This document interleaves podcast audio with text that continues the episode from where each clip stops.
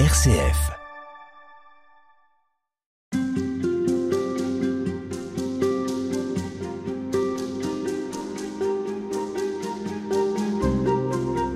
Vous l'avez souligné au début de nos entretiens, Xavier de Bénazé, nous avons une responsabilité dans ce qui se passe, quelle que soit notre vie, quelle que soit notre responsabilité en tant que citoyen.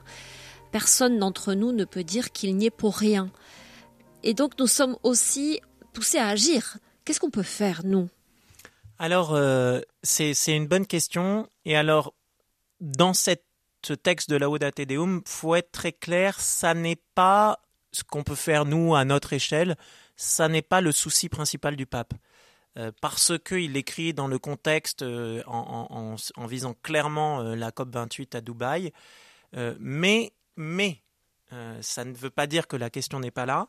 Il va quand même dire les solutions les plus efficaces ne viendront pas seulement d'efforts individuels, mais avant tout des grandes décisions de politique nationale et internationale. Et ça, vraiment, il faut le retenir. On a une responsabilité personnelle. Par exemple, sur la réduction d'émissions de CO2, on, dit aujourd'hui peut-être qu'on a 25 à 40 de l'effort qui est déjà entre nos mains. Déjà entre nos mains. Donc c'est quand même pas rien. Mais euh, le pape s'inscrit de manière assumée dans le fait que il faut des changements collectifs, politiques à toutes les échelles. Et mais on a entendu, ne viendront pas seulement des fonds individuels, et c'est pas que non, il y, a cette capacité de 25 à 40% de l'effort qui est dans nos mains, mais c'est que le pape revient en disant il n'y a pas de changement durable sans changement culturel, et il n'y a pas de changement culturel sans changement chez les personnes. Et ça, il y a quelque chose de fondamental qui est lié, euh, on évoquait les, deux principes, côté personnel et côté euh, collectif de la doctrine sociale de l'Église, le, bien commun du côté social et euh, la dignité humaine du point de vue personnel. Ça, c'est le côté de la dignité humaine, c'est dire, c'est pas seulement une histoire de structure. On, est toujours libre, on a toujours une, au moins un minimum de liberté par rapport aux structures qu'on a construites comme humains. Et ça, il va falloir changer ces structures, mais le pape rappelle notre dignité à chacun, euh, non seulement parce qu'on a un pouvoir d'action réel dans nos mains, euh, mais en plus parce que ça relève de notre dignité humaine de nous dire je peux faire quelque chose. Après, il ne fait pas la liste de tous les gestes qu'on peut connaître. Il le faisait euh, mentionner nettement plus dans la Audate aussi, mais c'est lié au contexte. Mais est-ce qu'il est réaliste là? Parce que on parle des puissances, des puissants. Donc il, y a, mhm. les firmes internationales, il y a des États. On sait aussi qu'il y a des États qui sont très corrompus. Mhm. Qu'est-ce que les citoyens peuvent faire? Ça pèse pas lourd finalement face aux milliards de dollars qui parfois sont en jeu beaucoup d'entre nous ont l'impression que tout ça leur échappe. Oui, très bien, euh, et c'est vrai en partie, mais justement ce que le pape euh, pointe, c'est que bah, c'est pas pour ça qu'il faut s'en satisfaire. Dire, euh, la, conquête nazie de l'Europe de l'Ouest en quelques années, beaucoup avaient l'impression de ne rien pouvoir faire quelques-uns se sont dit mais ça c'est hors de question et de manière euh, diverses et variées sont rentrés en résistance. Voilà, face au rouleau compresseur euh, communiste, même chose, des gens sont rentrés en résistance alors qu'un tas de gens je ne peux rien faire. Et d'ailleurs, un certain nombre sont morts des, tentatives, même petites, qu'ils ont faites. Mais, on ne peut pas se contenter de se dire bah, j'ai l'impression de ne pas avoir de pouvoir, donc on va, dans le mur, on est dans le mur, et euh, du coup je ne peux rien faire et je m'en contente. Il y a un appel euh, justement à la conversion personnelle, à se dire ben, il n'y aura pas de changement culturel sans changement chez les personnes. Et donc du coup, ce que je peux faire, je vais déjà le faire. Et non seulement à ma petite échelle de consommateur et de vie familiale, mais à une échelle politique. Alors pas forcément dans un parti politique, mais de fait, nous vivons en démocratie et nous votons. Voilà. Donc ça, c'est un pouvoir qui nous est donné. Un.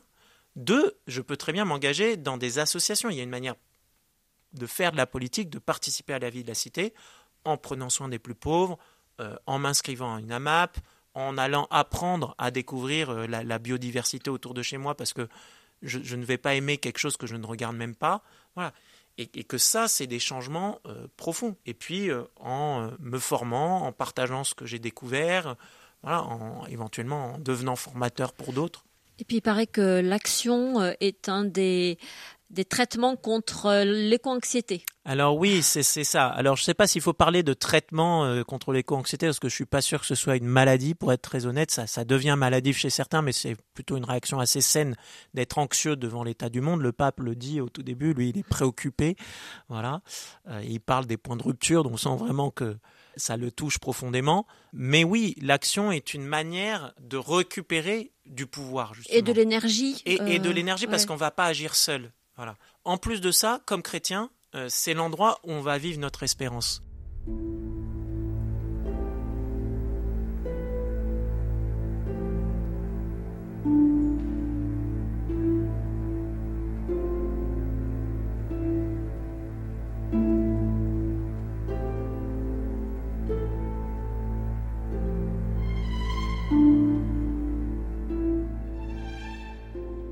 L'espérance chrétienne, elle n'est pas que euh, à la fin ça va bien se passer et qu'il euh, y aura un coup de baguette magique, Dieu va résoudre le problème.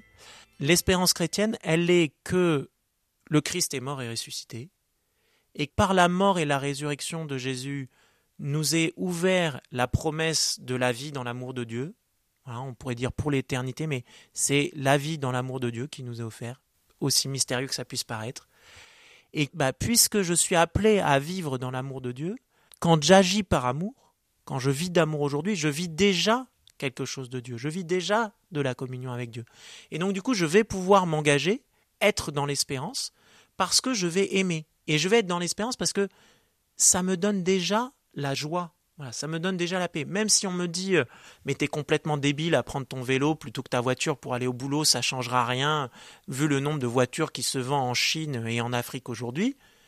Oui, mais en fait, je n'agis pas parce que je veux une garantie de résultats humains. Je dis aujourd'hui, c'est la manière juste et donc la manière aimante d'agir. Et en faisant ça, moi, je trouve que je vis déjà ma vie de disciple du Christ.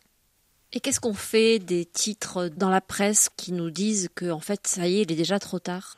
Il est trop tard. Pourquoi le, pape va le dire à un moment? Il va dire mais chaque dixième de degré compte. Il est peut-être trop tard pour le plus 1,5 degré auquel Paris s'était engagé en essayant de tenir. Euh, c'est sûr que c'est à peu près mort. On fera plus 1,5 d'ici la fin du siècle. Un certain nombre commencent à dire plus 2 degrés, de toute façon on va les faire. Mais il faut bien comprendre que c'est pas euh, quand je passe de plus 1 à plus 2 degrés, je double l'effet. Ça c'est pas vrai en fait. C'est une courbe exponentielle donc ça accélère. Donc euh, quand je passe de plus 1 à plus 2, ben, je passe d'une conséquence 1 à une conséquence 4. Et si je passe de 2 à 3, je vais passer d'une conséquence x4 à une conséquence x8 ou x12 sur certains paramètres. Donc en fait, il est jamais trop tard pour bien agir. Au-delà du contexte climatique qui nous occupe et de crise écologique et sociale, en fait, il s'agit, on le dit, d'agir bien, d'agir de manière juste, d'agir de manière aimante. Et pour un chrétien, elle est là, l'espérance, c'est que ça vaut toujours le coup d'aimer. Ça a le goût de la vie éternelle. Basta. Donc, bah, bah, on le fait, on aime. Alors avec toutes nos difficultés de pêcheurs et autres, mais, mais, mais on y va sans avoir besoin de... Promis, mon grand, tu, auras un résultat à la sortie. Ça, c'est rester dans le paradigme de l'efficacité d'aujourd'hui. Ça rappelle un peu les, je ne sais pas si, si la comparaison est, judicieuse, mais les, les, ouvriers qui travaillaient au chantier des cathédrales, ils savaient à peu près tout ce qui n'en verrait jamais le bout, mais ils auront contribué chacun à poser quelque chose, une pierre ou à tailler. Exactement. Et ils avaient vu euh, de leur propre vie euh, des chantiers s'arrêter et ne jamais redémarrer de leur vie d'ouvrier. donc à horizon humain, ils pouvaient se dire, mais non seulement je risque d'y passer ma vie et je vais pas voir la fin, ça c'est sûr, et mais en plus mourir parce et, d'y mourir sous accident, c'est même pas en plus je vais mourir de ma vieillesse sans voir la fin, c'est effectivement. Mais en plus de ça, je vais peut-être commencer et puis y passer ma vie et puis après ce sera jamais fini.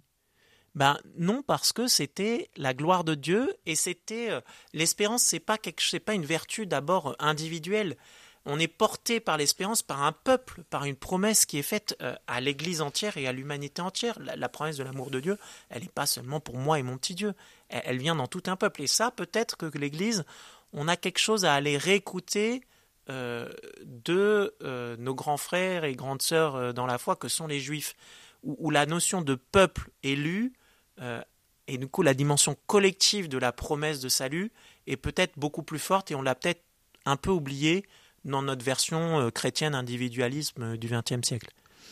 Alors, outre le fait que cette encyclique, je cherche le nombre de pages, même pas 100, 80. Oui, puis euh, petite imprimée. Puis c'est écrit très gros, enfin, les, ouais, l'impression. bref.